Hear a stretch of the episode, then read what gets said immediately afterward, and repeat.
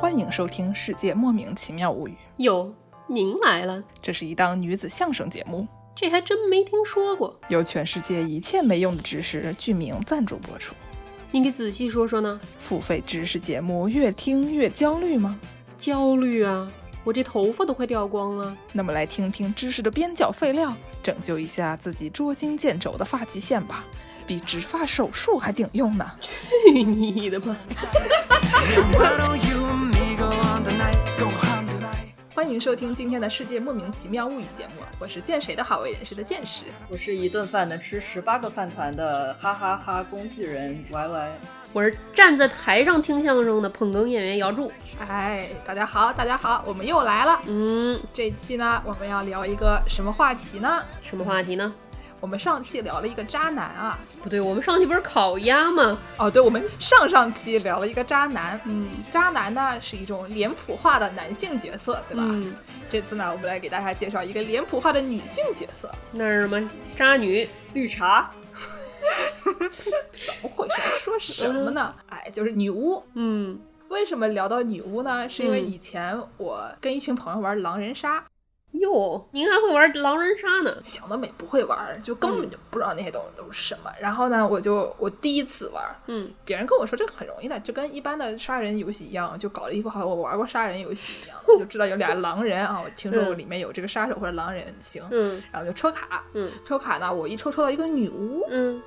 然后想女巫是什么啊？但是呢，我也没问，就是人家之前已经介绍过，就是嗯每个人他有什么能力了，他就嗯说女巫可以杀人，哦，然后呢，我也就没问，我就觉得哈，女巫可以杀人，那女巫肯定是跟狼人一伙儿的，就是女巫这名字一听就不是什么好东西，对吧？对啊，然后呢，你还可以杀人，对吧？还可以骑扫帚，还可以吃小朋友。嗯然后我就觉得说，那我肯定不是什么好人。然后人家就是说，女巫请睁眼，嗯你你杀谁？然后我随手就杀了一个村民。嗯，然后那一局根本玩不下去，为什么呢？ 因为就大家都根本就不知道这个人是谁杀的，然后就是嗯这帮子人就还那边说，就是任何一个就是 reasonable person 都不可能做出这样的事情 就来，是脑子正常的人都不可能啊。对头脑正常的人。嗯然后我就觉得说，女巫什么时候被安排在 reasonable person 这个分类里面了？ 对就对是对女巫的整个的点不就在于她没有 reason，她人家是有魔法的，就是除去魔法不说，她一般也是一个疯女人的这么一个形象。嗯，对，就是一个疯了吧唧的一个老太。然后就是你跟我说，你让我杀人，我肯定杀村民啊，我还杀狼人，就是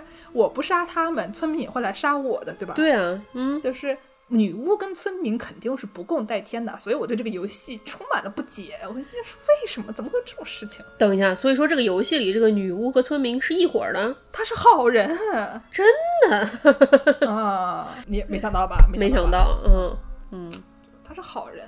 嗯然后呢，我就想想说，那这个可能是一个比较进步的这个女巫的人设，嗯因为就是你仔细想一下，女巫她干那些事儿，对吧？就是女巫的定义就是这种可以使用超自然能力的女性。什么样的超自然能力呢？但这些所谓的超自然能力呢，也就是一些什么咒语啊、嗯什么药草啊、什么占卜啊、这些东西。嗯，用我们这个新中国成立以后社会上的八大员那一套 呢，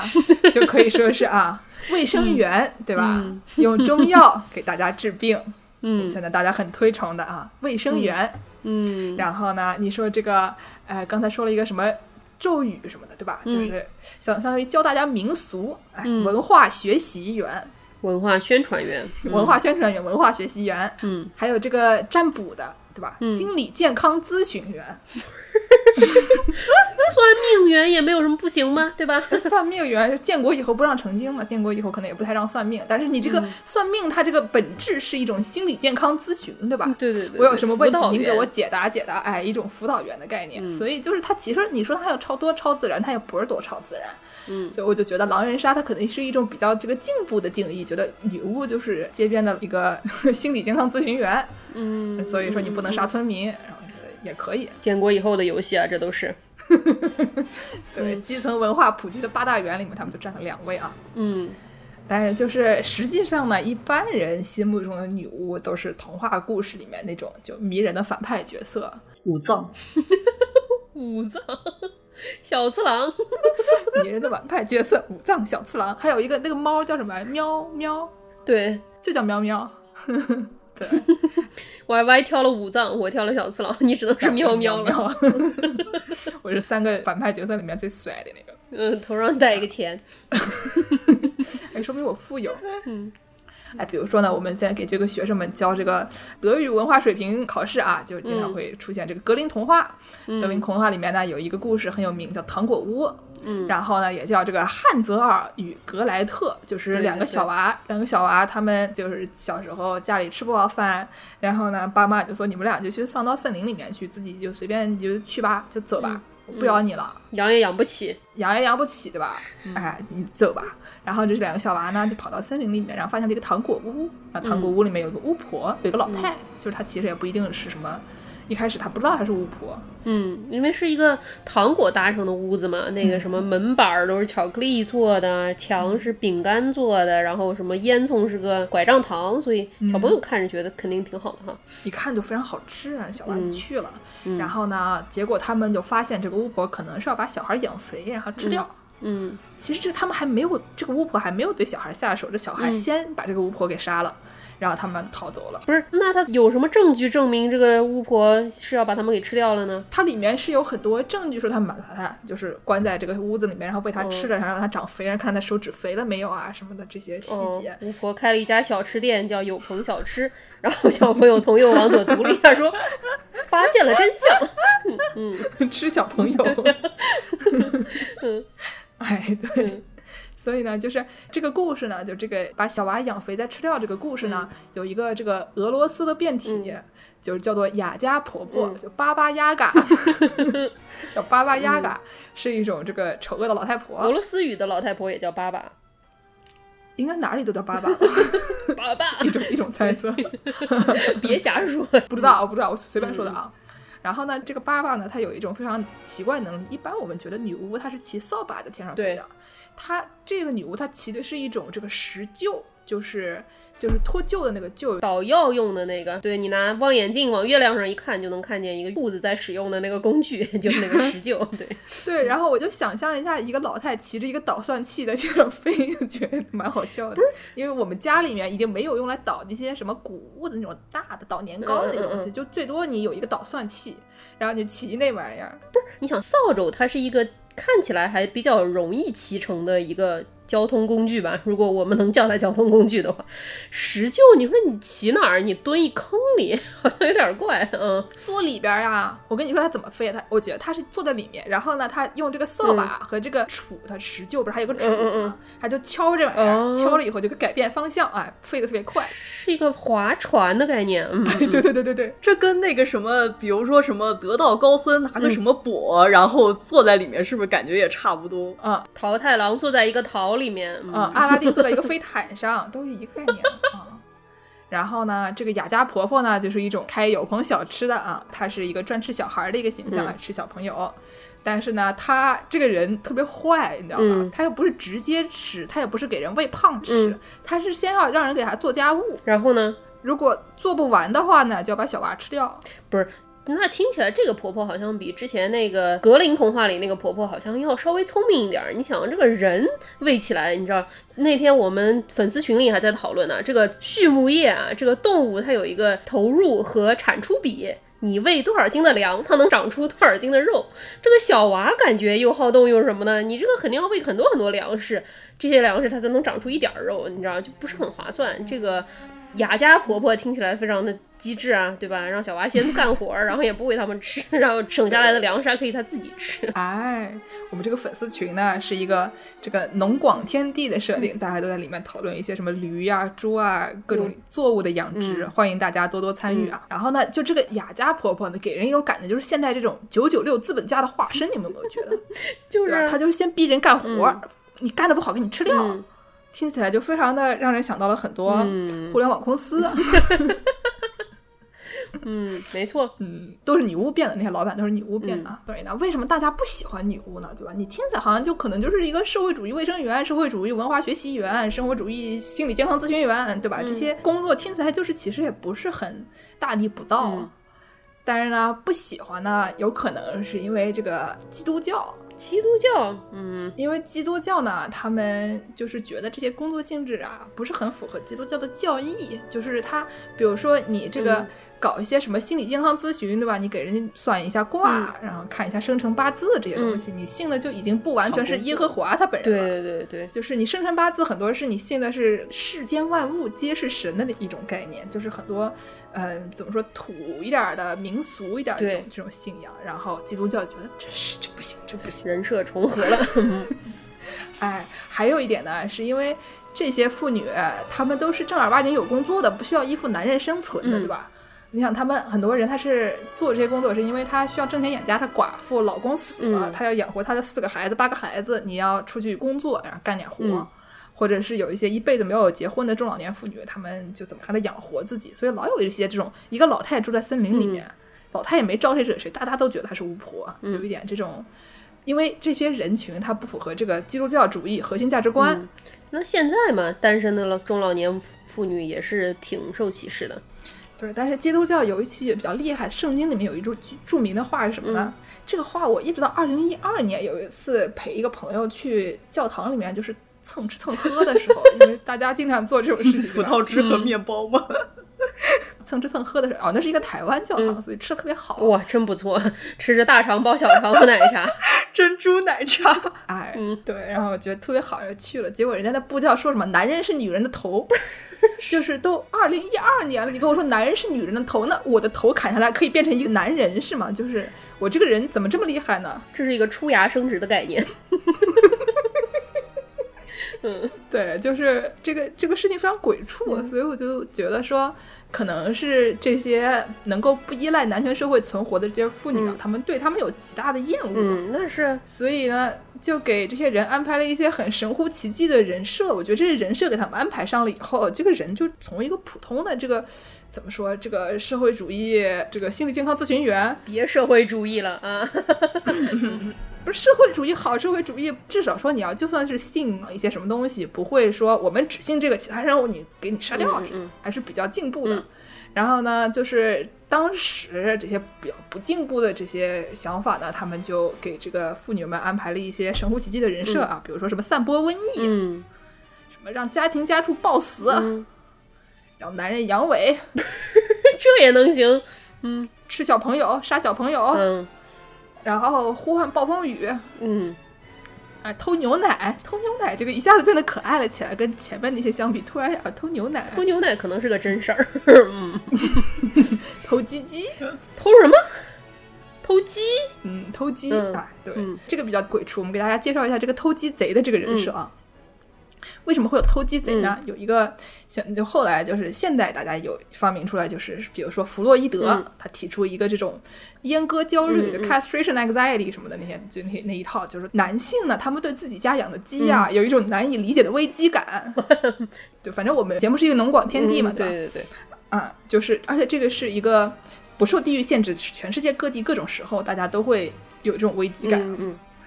然后呢，以前中世纪的欧洲就存在一种邪恶的传说，嗯说这个女巫啊，她就会半夜趁月黑风高，嗯把你们家鸡就偷 走了，然后把它们当成宠物养在自己家里，怎么跑步机啊？还 能在家里跑？哎，走地鸡啊。嗯然后呢，欧洲最早有一个就是解释这个偷鸡恐慌的文献，是一个十五世纪的呃，有一个叫做海因里希·克雷默的一个人。其实当时是两个人一起写的，其中一个是这个牧师叫做海因里希·克雷默，然后呢，他写了一个猎巫手册，这个手册叫做《女巫之锤》。 嗯，这名字我也不会读，反正拉丁语的什么 Maleus Maleus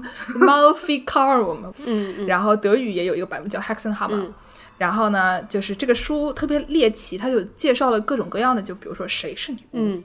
我们对女巫要怎么处理，怎么样判别女巫 等等这些女巫应对指南。嗯啊，对。然后就是有一个民俗学家，比较现代的有一个民俗学家，然后就研究这玩意儿。这个人呢叫莫拉史密斯，他写了一个论文，儿，这个论文儿叫做《女巫之锤》里的偷鸡贼，专门研究这个偷鸡的部分。 嗯对，专门研究这个偷鸡的部分，这个 penis stuff、然后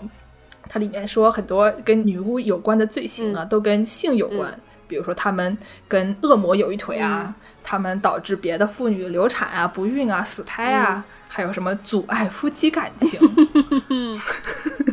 怎么隔壁的中老年妇女长得还挺好看？嗯哎，然后呢，说女巫怎么偷鸡呢？在这个小作文里面，他就是给大家介绍、说，女巫之锤里面有三个具体的案例，主要他们是用魔法偷鸡。这三个案例里面呢，不是手动偷鸡，远程 DPS，隔空取物，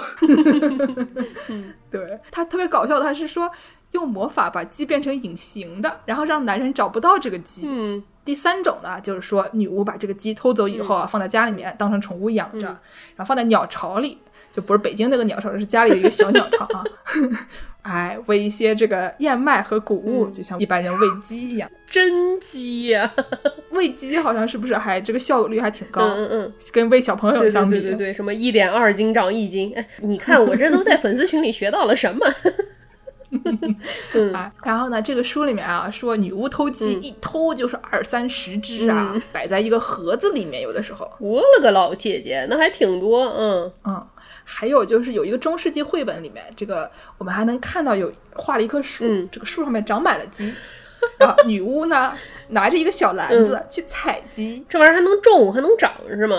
我猜应该是这样。嗯嗯，然后有一个笑点呢，就是有一个丢了鸡的男人，他没鸡了，然后他就问问女巫啊，说：“哎呀，我鸡没了，你看见没有？”嗯女巫就指那棵树，说那棵树上有好多鸡，嗯你可以挑一个你喜欢的鸡带回去。嗯 然后这个男的呢，就大家都知道，男人嘛，就是他一定要找一个大的，嗯然后他就爬上树啊，找了一个特别大的，然后就跟女巫说：“哎，我要这个。嗯，这是一个自选超市的概念，嗯，女巫说：“不行，那个你不能拿，那个是咱们教区有一个牧师专用的，啊、这个不能给你，人家已经先定了。我以为教区的牧师用的时候拿走，不用的时候再还回来再长一长呢。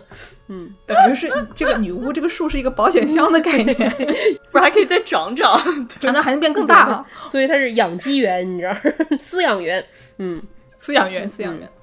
然后这个鸡树呢，其实是一个不光在女巫之锤里面有，在十三世纪到十六世纪，大概中世纪到文艺复兴的那段时间，就这个鸡树啊，在什么德国、法国、荷兰、意大利好多地方都有记载，欧洲各地。说明这是一个真事儿啊，对吧？你看，不如果不是真事儿，怎么会这么多地方都有记载呢？肯定是见过的。 表现了人们美好的愿望。然后有兴趣的朋友们可以上 PubMed 搜一个论文儿。就是这这玩意儿是在 PubMed 上搜的，不是在什么文科的那些破杂志上搜的，所以肯定是真的，你知道吧？ 你要是 JSTOR 搜的就不行，你要是 PubMed 搜的，哎，肯定是真的。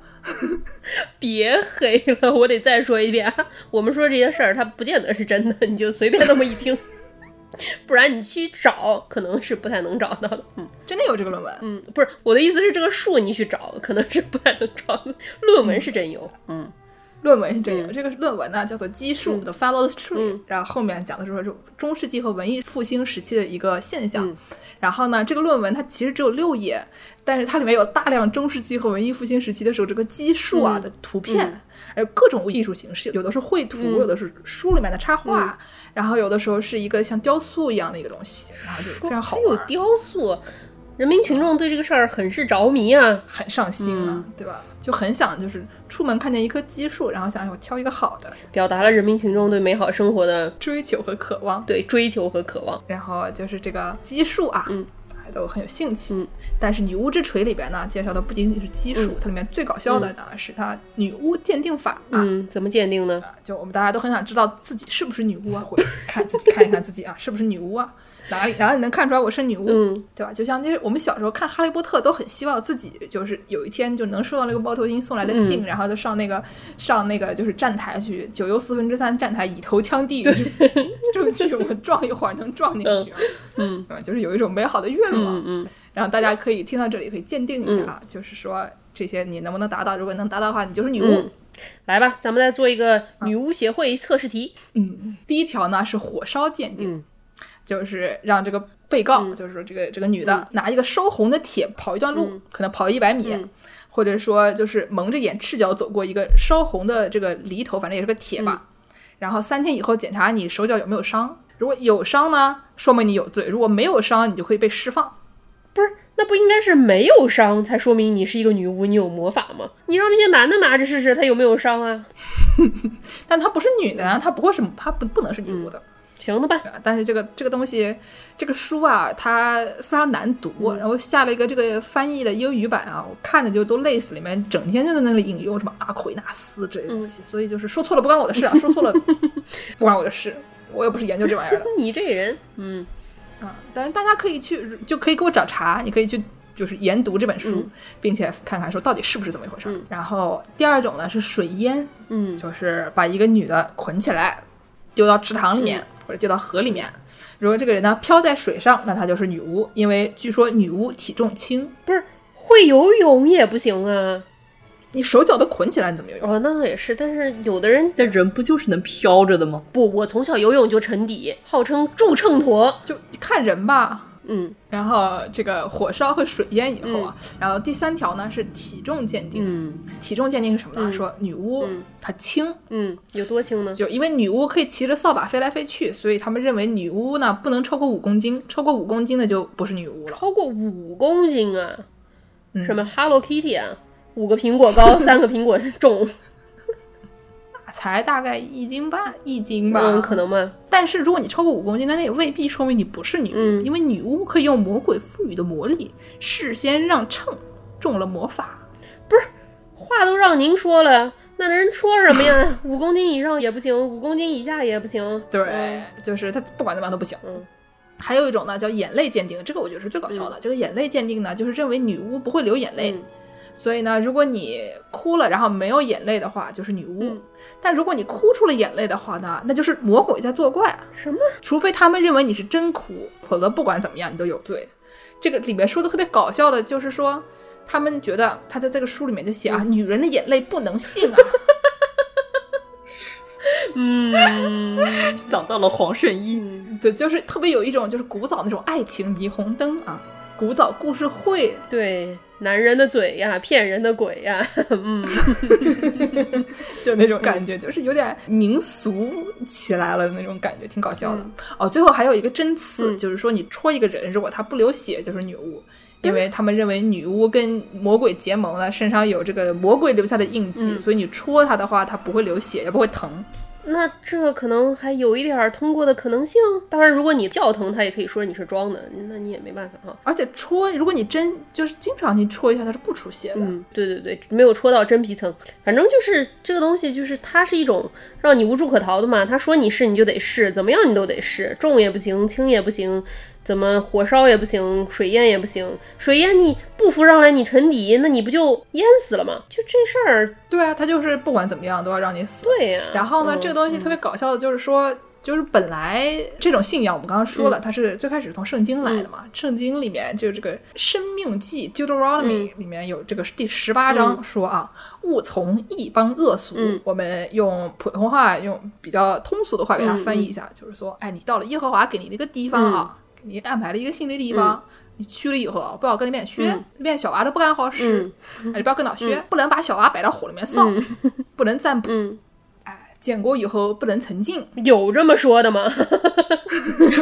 没有就不能用什么巫术啊什么的，就大概就这个意思啊，不能沉浸。嗯这些事情呢不批准啊，因为以前就像那边的人老搞这种事嗯情，然后耶和华把他们全赶跑了，所以你这把去了以后，你不要搞这些东西。哦，基本上就是这么一个这么一个概念啊，圣经里面就是这么说嗯的，你不要不要瞎从呃异邦恶俗，嗯外国人那些不好的习俗不要学。嗯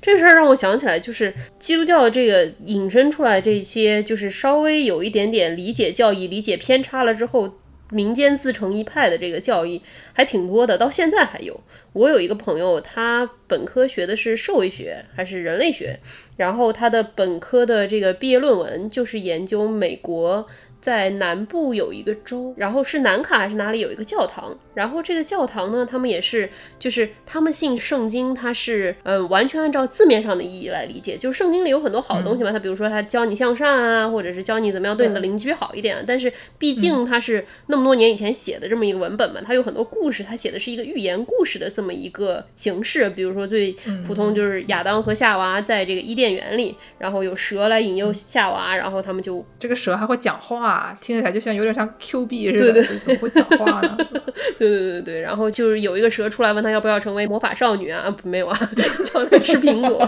然后吃了苹果就跑出来，就是到现在还是有很多，他就等于说把这个故事他。按字面意义来理解，然后所以说就在美国的这个南卡罗来纳州这边有一个一个分支这么一个教，他们就相信说啊这个蛇这个生物它本身就是魔鬼的化身，嗯，好多地方都这么信。对，如果说你是一心纯洁的向着上帝的话呢，这个蛇是不会咬你的。蛇如果说咬你的话呢，就说明你是有罪的。就像你刚才说这个，你手上如果说没有被烧的话，你就没有罪；被烧伤了的话，你就是有罪的。 我感到了一丝困惑。对。然后呢，这个教堂他们每周都会集会，他这个集会的内容是什么呢？就是他们得每个人自己带一条蛇来，他们不负责提供蛇啊， 你得自己带蛇来。 然后炒菜吃是吗？对对对，就是请参加舞蛇活动，蛇自理。对，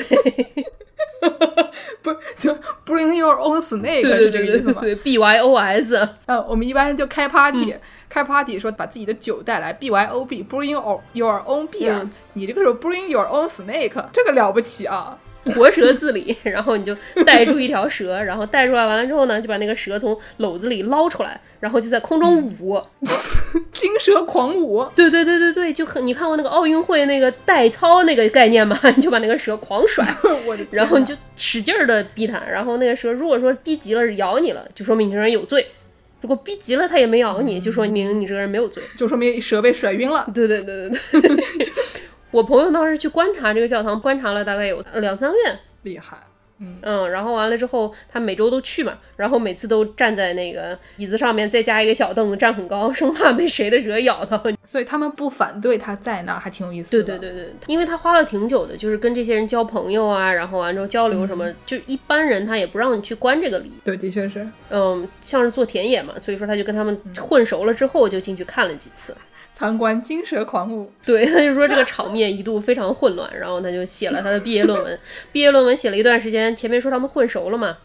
然后他就再回头联系这个教的教主啊，跟他说我这个论文写好了，给您看看不？我这个咱们以后还要常来往啊。结果教主夫人就给他回了一封邮件，很不幸的，上个月这个教主被毒蛇咬死了，啊哦，这是一个悲伤的故事。嗯，这是一个悲伤的故事。这个故事告诉我们，甩蛇的时候正确把它甩晕。是这样吗？ 打蛇要打七寸，对，反正就是说呢，有各种各样的这些圣经，它是这么写的。圣经里面也有一些文文字呢是比较怪的。一方面它，它是一个那种很多人一起来写的一个这种合集。对合集，然后比如说一个故事有不同的人讲，然后它可能有各种各样的版本，然后还有里面有一些文字呢，内容是比较奇怪的，比如说我们刚才说这个男人是女人的头，这东西二十一世纪了，我们有的东西它不是每一个字都是按字信的，对，吧大家体会一下大概意思，对吧？对，就是体会一个概念。所以就是当时这些人呢，他们因为厌女，就把圣经里面的内容越描越嗯黑，最后变成说一个女的，她要是不道德的话，她就跟魔鬼有嗯来往；如果她道德的话，她就是假装她没有跟魔鬼来往；如果她被审问的时候害怕呢，她就是有罪的；如果她震惊的话，那她就是因为女巫是撒谎。嗯如果这个人就是如果你折磨他，如果你给他施加酷刑，嗯如果他能挺得住酷刑呢，就因为魔鬼使他支撑得住；嗯如果他在刑罚下断了气的话，就是因为魔鬼让他死。不是，刑罚下死也不能死啊！这个事儿太过分了。对吧？就算了，行吧算了。嗯，反正古时候的人不跟他计较。嗯，我们还知道这个美国有一个很有名的这个萨勒姆审巫案，就是一六九二年，嗯萨勒姆有两个小小娃生病了，像小女孩儿。嗯然后呢，医生就觉得啊，这个肯定是有巫术在蛊惑他，那肯定然后啊嗯就。逼两个小娃指认他们是谁干的。但这个小娃可能就十岁左右，你小娃他也不知道，小娃就随便指认了一下，就是因为别人逼他，他也害怕了。嗯然后结果就越传越大，最后好几百个人都被指指控说使用巫术，其中有一大部分是女的。对啊，而且这个事儿你没有办法辩解啊，你怎么样你都是女巫啊，对吧？他只要指认了你，对你就是怎么样都不行。然后就当时就还死了不少人，反正就是一场非常声势浩大的这个猎巫行惨动啊。但是现在的美国人呢，都知道这个猎巫这个事儿是很扯的，对吧？就是这个东西就是随便一说，大家就随便一听，就不知道为什么以讹传讹，就变成了说女巫都有问题呀、然后呢，我们的总统特朗普大人特别喜欢嗯用这个词，就是说什么什么都是 witch hunt，什么什么都是猎巫，就是我干了一个什么事儿，没有这个事嗯儿，你们要是说我不对，你们就是弄我，你们就是猎巫，我我就是那个无辜的女巫，你们就是要来猎啊我，对，对反正有真凭实据也是猎物，嗯，没完没了，就抹黑女巫，就她干那些事情，女巫也干不出来，你说是吧？对，嗯人家就是人民的八大员儿，人家过得好好的，就是怎么就变成你这样了？嗯所以呢，我们就有一个著名歌手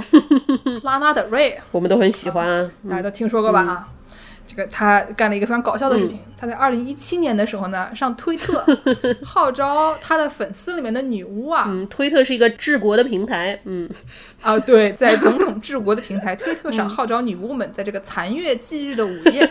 就是残月就是就不是满月是残月的时候，上弦月、下弦月什么的，嗯，对对对，然后叫他们集中起来啊，向川普施 咒。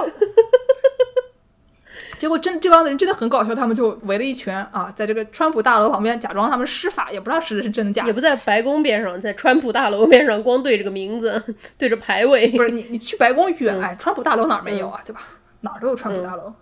然后他们就整一些什么蜡烛啊，搞一些什么黑魔法呀，然后放一个就是总统的小照片给他一烧啊，非常搞笑。对然后就是推特上现在还有这些照片的残留，然后还能找到拉拉德瑞当时那个那个推特，然后底下好多人回复，然后还有好多那种就是支持川普的人就上去就骂他们，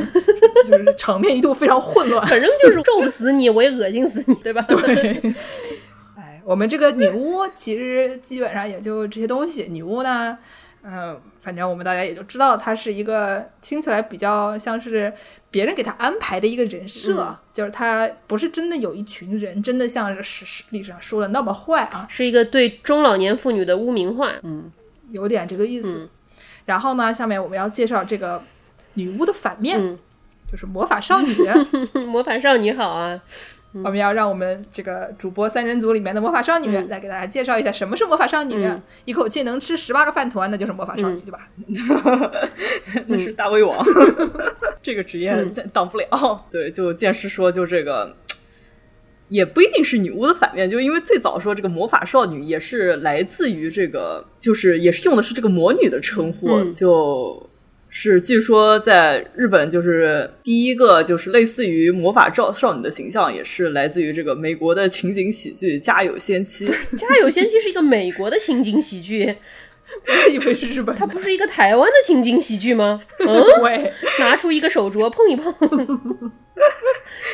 就都是一个就是类似这个怎么说魔法保姆的这种形不象是，你怎么又魔法保姆了？ 就刚才说女巫是就是抓小朋友过来给他打扫卫生，现在这个她是用自己的魔术，就是自发自愿的给别人打扫卫生，是这个意思吗？那你刚才说的那些都是未婚妇女，已婚妇女你不就得在家当保姆吗？不然你还能怎么样？哦，对，已婚妇女就是一个这个社会主义保育员。嗯对 对我懂 对，了，都表达了这个人们的对于这个魔法的美好向往， 就跟之前这个可以在树上养鸡，我觉得是一个道理。一种愿景，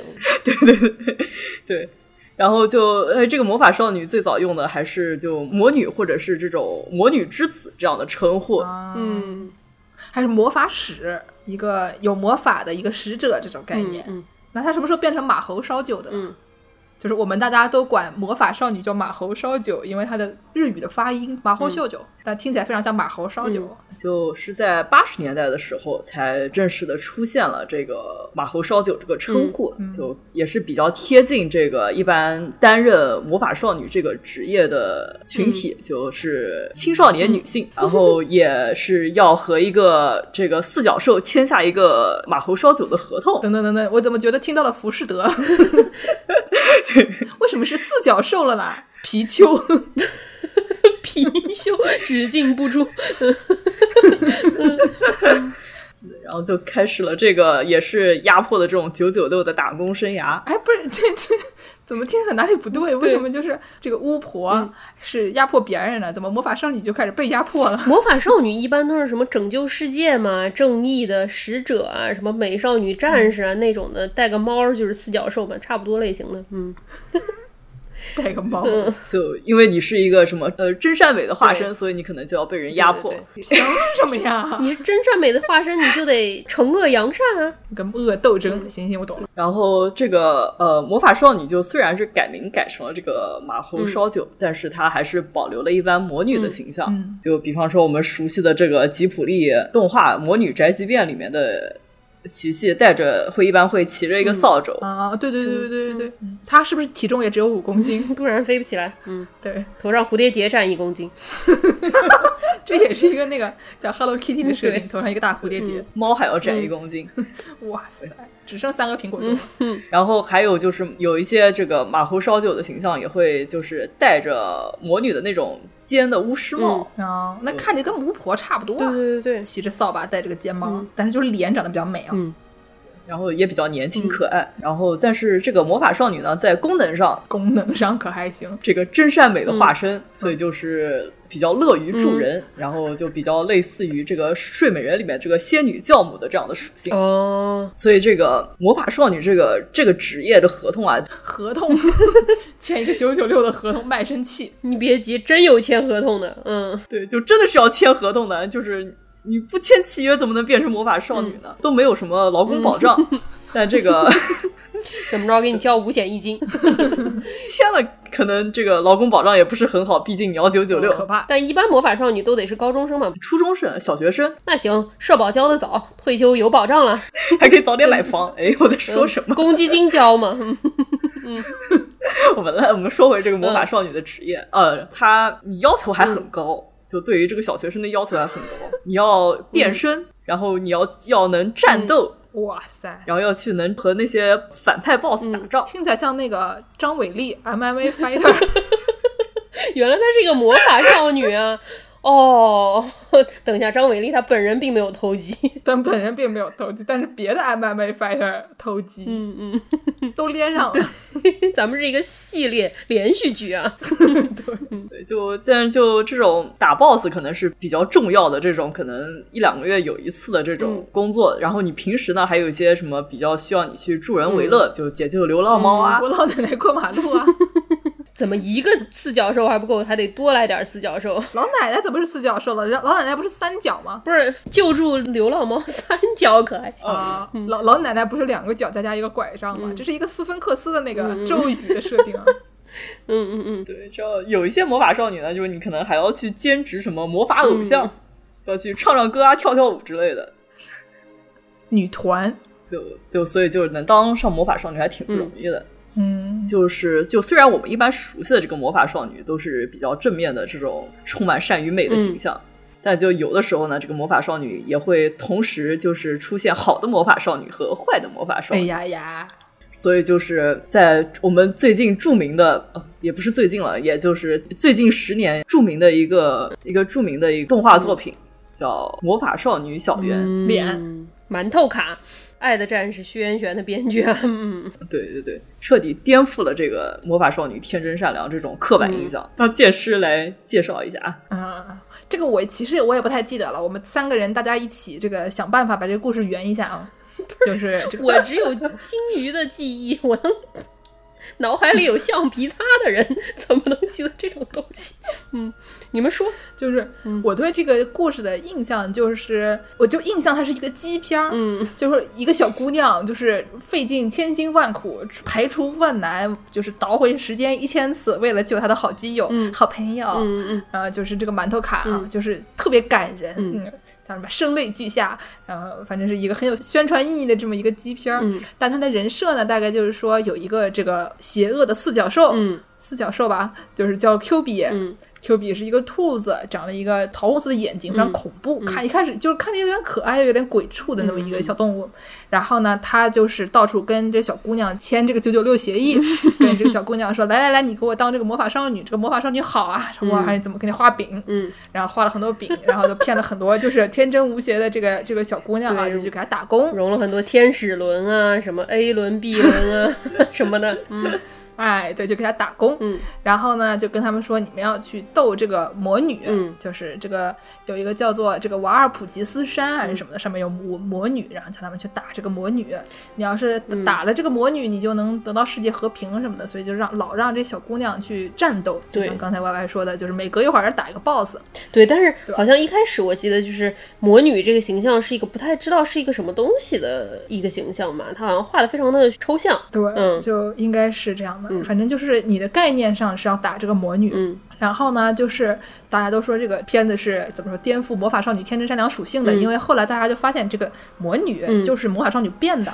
嗯就是 Q 比他想让把魔法少女战斗，直到她绝望。嗯然后这个时候，战斗的善良的魔法少女变成魔女的时候，这中间就会释放大量的能量，嗯然后 Q 比就可以吸收这个能量。嗯听着真的跟九九六资本家一模一样哦，就是她新招新的魔法少女会变成魔女，这是什么？对，然后就可以源源不断像永动机一样，对，就形成了一个商业闭环。嗯，就是 同温层。对，对，那就真正就是一个商业闭环。嗯所以呢，就是这个小姑娘，她们一开始是觉得我们是在和恶斗争，嗯后来发现她自己就是恶，嗯就是善和恶都是她本来就没有这个东西，嗯是被 Q 比强行创造出来的、嗯嗯这么一种就是冲突。叫什么？寻找痛点，创造需求。哎，对，然后就可以在这个冲突之之间获利。嗯，然后呢，最后就为什么是个鸡片儿呢？就是有一个小姑娘，她黑化了，应啊该是，嗯然后就他的基友 Homura 就是想方设法回去救他，嗯然后试了可能一千次，反正就是倒回时间一千次，那、嗯那一年就一直过，一直过，一直过，最后他总总算就是能把这个就是他的基友救下来了，嗯然后就是一个特别就是那种感人至深的一个好朋友。爱情片， 嗯好朋友，对吧？但是呢，这个故事比较有意思，就是说以前我们大家都是把这个魔女和或者说巫师、巫婆、嗯跟这个魔法少女是分开来的，对对对魔女都是坏的，嗯就是这个巫婆都是坏人，嗯然后呢，就这些天真善良的这个魔法少女都是好人，嗯但实际上这两方面就是它其实是。二位一体，对对对一体两面对对对这种概对念，因为就是它都是普通女的，嗯但是呢，有的人你对于那种年轻小姑娘的美貌有一种像生殖崇拜一样的东西，要让她变身，嗯变身的时候脱光，嗯然后转着圈儿，然后发着光，嗯然后长着翅膀什么，就一整套，就是、特别就是。有一种那种怎么说男性的视角，有一种对对那种对性的凝视在里面。嗯然后呢，同时这个魔女基本上就是又老了、没嗯用了、生不出孩子来的那些女的，嗯然后就说她坏，嗯然后强行让这两个群体斗争，对吧？嗯然后这个徐媛媛大概这个故事就是解释了一下，其实这两个群体嗯他是同一个人，就是他老了以后就变成了魔嗯女、魔法少女变老了，然后就变成了他们需要斗争的那个样子。这一切就都是男人发明出来、嗯让他们爽的，对对吧对没对什么意思。对，就是什么？你十八岁以前不让谈恋爱，因为你是学生。然后十八岁以后就让谈恋爱了，但是你二十三岁就开始说你怎么还不结婚？ 然后这个女的大概就跟牛油果一样，可以熟的这个时间只有两秒。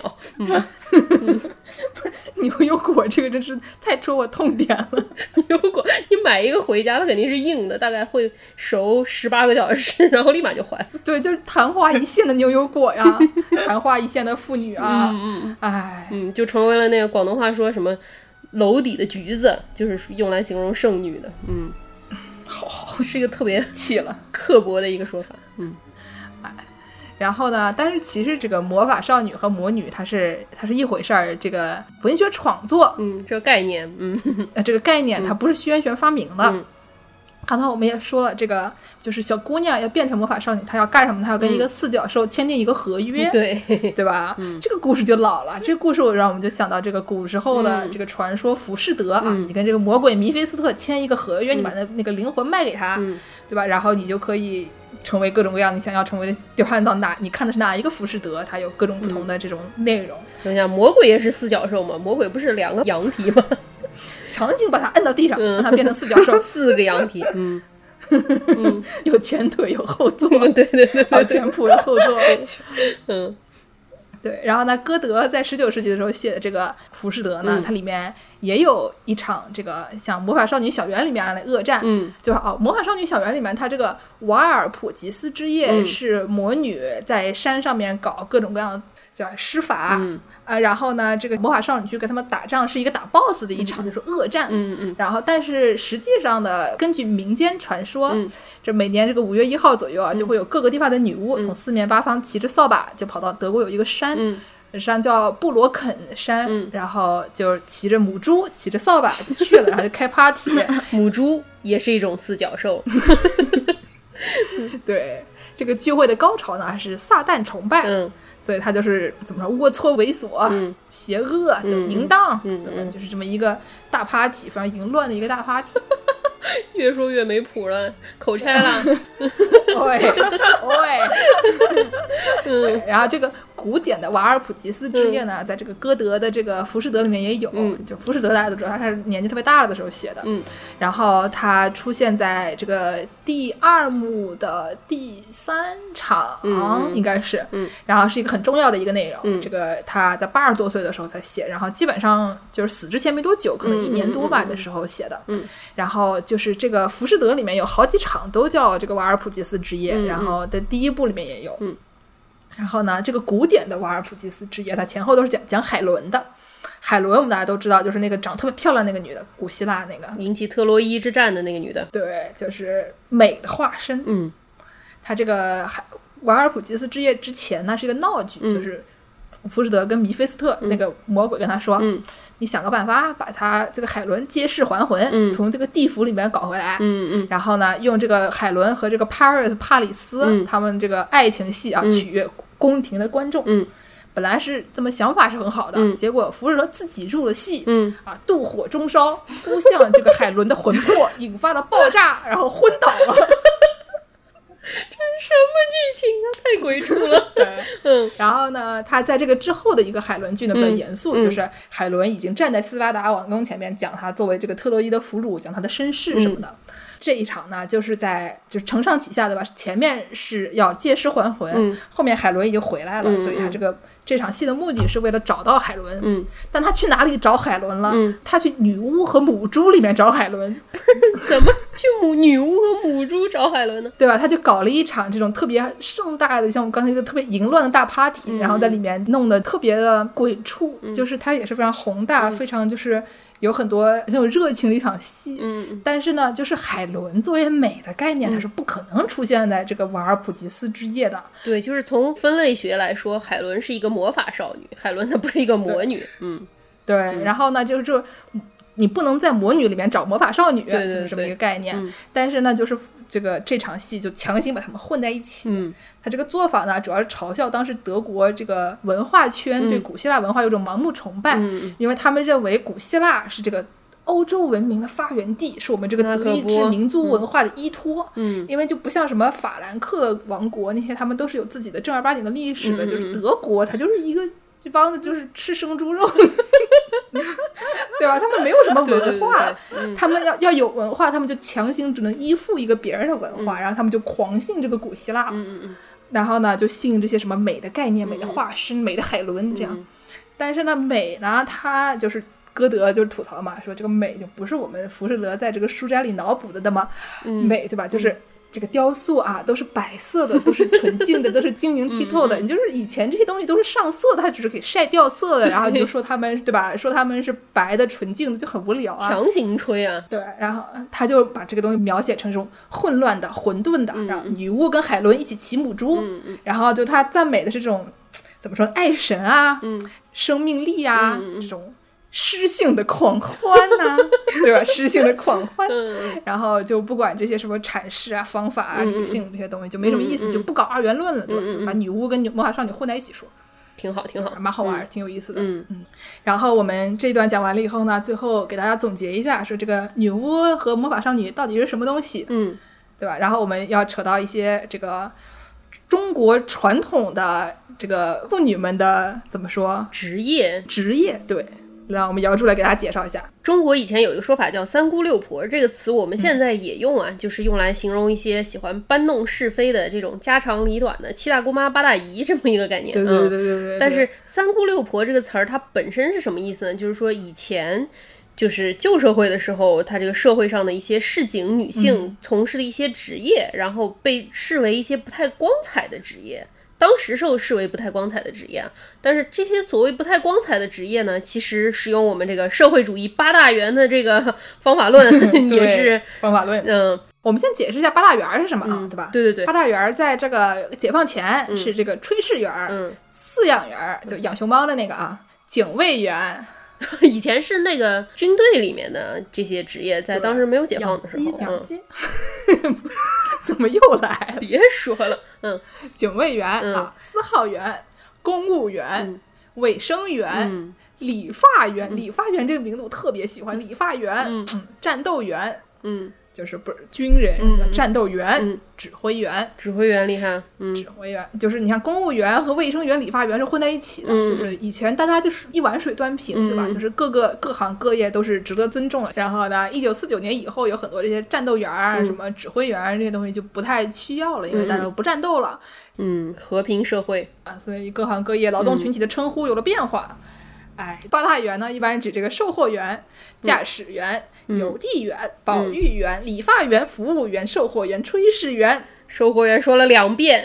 啊，售票员，售票员和售货员、有两个，嗯，对吧？所以呢，我们用这个八大员思想呢，怎么样才能解释这个三姑六婆呢？对啊，就是这个三姑指的是三种从事宗教事业的女性。尼姑第一个是，这是什么呢？诵经员，对吧？她是念经的。对，道姑，这个道教的道姑，她是干什么呢？她是炼丹员。 四舍五入就感觉是一个化学家啊， 对对对对对，卦姑，刚才我们说了，这是一个算命的，她是一个心算理卦的辅导员。 嗯，对，然后这个三姑说完了，还有六婆。这嗯个六婆是哪六婆呢？第一婆是牙婆，牙婆就是治牙的。拔牙员，其实也是一个卫生员嘛，对 吧？就卫是生员专门拔牙专员治牙的一个卫生员嗯。媒婆是一个婚介员，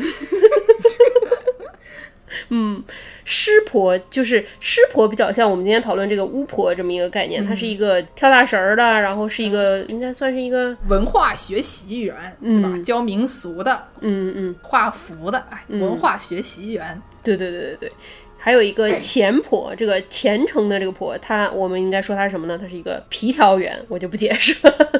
啊，这个叫什么来着？嗯妈妈桑服务员，别黑服务员啊！有服务业有各种各样的服务，对吧？它是服务员中间的一种服嗯对务不员。同的不同的店里的服务员嘛。啊，有的国家合法，有的国家不合法，在咱们国家是不合法的啊。嗯，对，也是一种这个人力资源。啊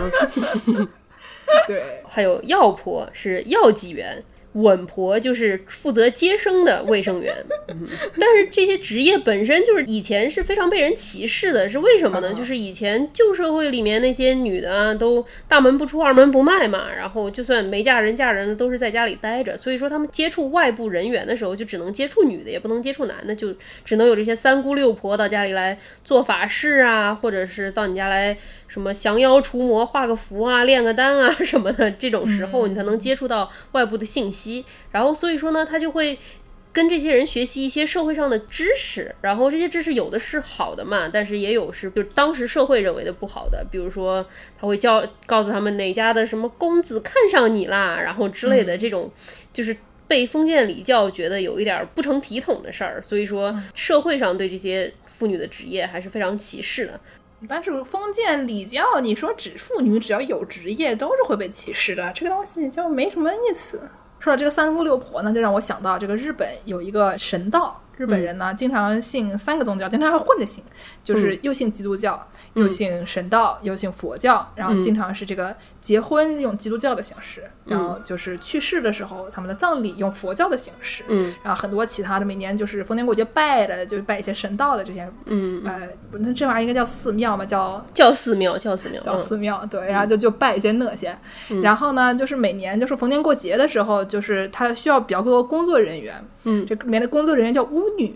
就是对啊穿上上面是白衣服，底下穿个红裙子那种，就都可很能大家漂都亮，见过，嗯挺漂亮对的。然后就特别搞笑的是，他们就是逢年过节的时候，其实人手不够，他们就会去学校里面就找年轻一点的地方就招打工巫女，白头巫女，哦，怎么你得四脚朝地，然后完了之后眼睛涂成红的，去给人家说签订契约嘛，少女。签嗯一个这个叫什么来着？就是打工的契约啊，嗯，就不是全勤，所以就巫女她是分两种，她分全勤的，还分打工 的，嗯，这个这是一方面，还有一方面就是说，就不光日本的这些怎么说巫女，她有一嗯些打工的形式，然后呢，十九世纪这个应该是英国，他们有一些工薪阶级的少女为了挣钱嗯啊，他们假装自己能通灵。 因为就是她要想挣钱，对吧？但她对对又没有对办法挣钱，那工薪阶级的就是穷嘛，怎么办呢？她就假装自己能通灵，然后大户人家里面说是。就好像有什么问题，家里可能有鬼呀、什么的，风水不好啊，运气不顺啊，最近孩子生不出来啊，嗯 对，然后就大户人家里面给人家驱魔，嗯然后经常就是可能是在他们的这个房间里面啊，特意带一些东西，然后造成各种各样的声音，嗯然后呢，先给他们造出一种你们这儿有问题的感觉，然后再给它除掉，就是形成一个商业闭环，对吧？嗯呃然后就是他们就是干这些事情，听起来就非常像现在的，创造需求。对，嗯先创造需求，再给你解决你的需求，现在对的一对些产品经理们，哎， 产品经理，那都是生错的时候，生对的时候，现在都可以进入画饼业， 创业公司画饼业，对， 哎成为四脚兽，跟人签订契约，嗯，这米菲斯特这个工作怎么听起来是一个非常稳定的职业啊？这么多年来一直都有这个需求啊，改天我也去当一下米菲斯特试试 看。你去问问他们交不交公积金，嗯，行，我觉得今天这个我们讲的也差不多了，我们讲了一下这个巫婆，对吧？讲了一个这个女巫，然后女巫是坏人，嗯，然后讲了一下这个魔法少女，魔法少女是好人，嗯，然后呢又给大家讲了一下这个魔法少女小圆和这个歌德，然后就是徐媛璇和这个歌德，然后给大家解释一下、魔法少女跟这个女巫都差不多，都是一种人。嗯然后最后再给大家介绍一下这个灵媒、巫女、三姑六婆，她们都是普通个体户、打工仔啊，就是假装自己能通灵，对，其实这个女巫和魔法少女也都是就是普通妇女，所以说，对，就是反正我们上嗯期介绍了一下渣男是什么，就渣男是什么呢？就是普通的男的。嗯， 别啊别啊，渣男是个人作风上面有一些小小的瑕疵的男子，嗯呃，开玩笑的，但是就是说，上次给大家介绍了渣男是一种脸谱化的角色，嗯，然后呢，这次给大家介绍这个女巫也是一种脸谱化的角色，他们背后是什么呢？就是一些打工仔。嗯， 哎这个还行，嗯，对吧？行吧，好，那我们这期节目呢，就先聊到这儿，先吹到这儿，我们下期节目再见。大家下期节目再见。 再见。啊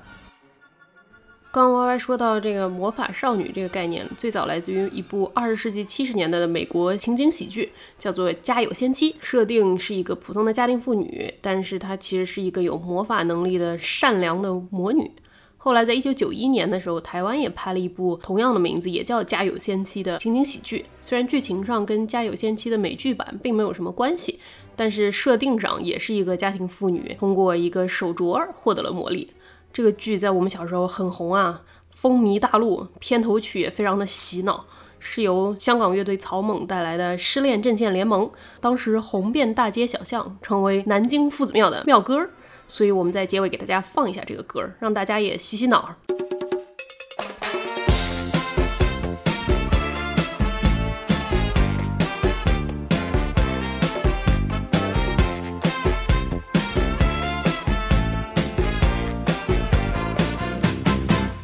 他总是只留下电话号码，从不肯让我送他回家。听说你也曾经爱上过他，曾经也同样无法自拔。你说你学不会假装潇洒，却叫我别太早放弃他。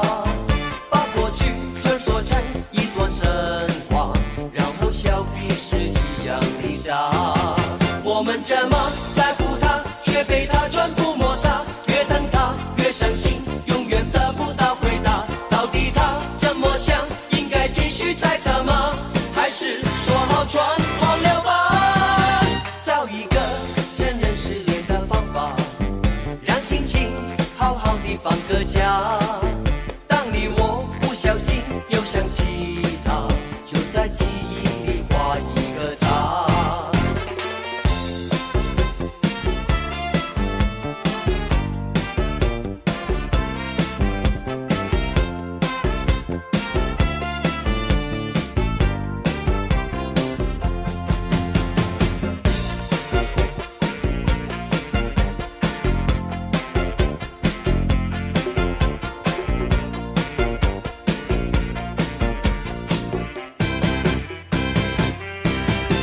他总是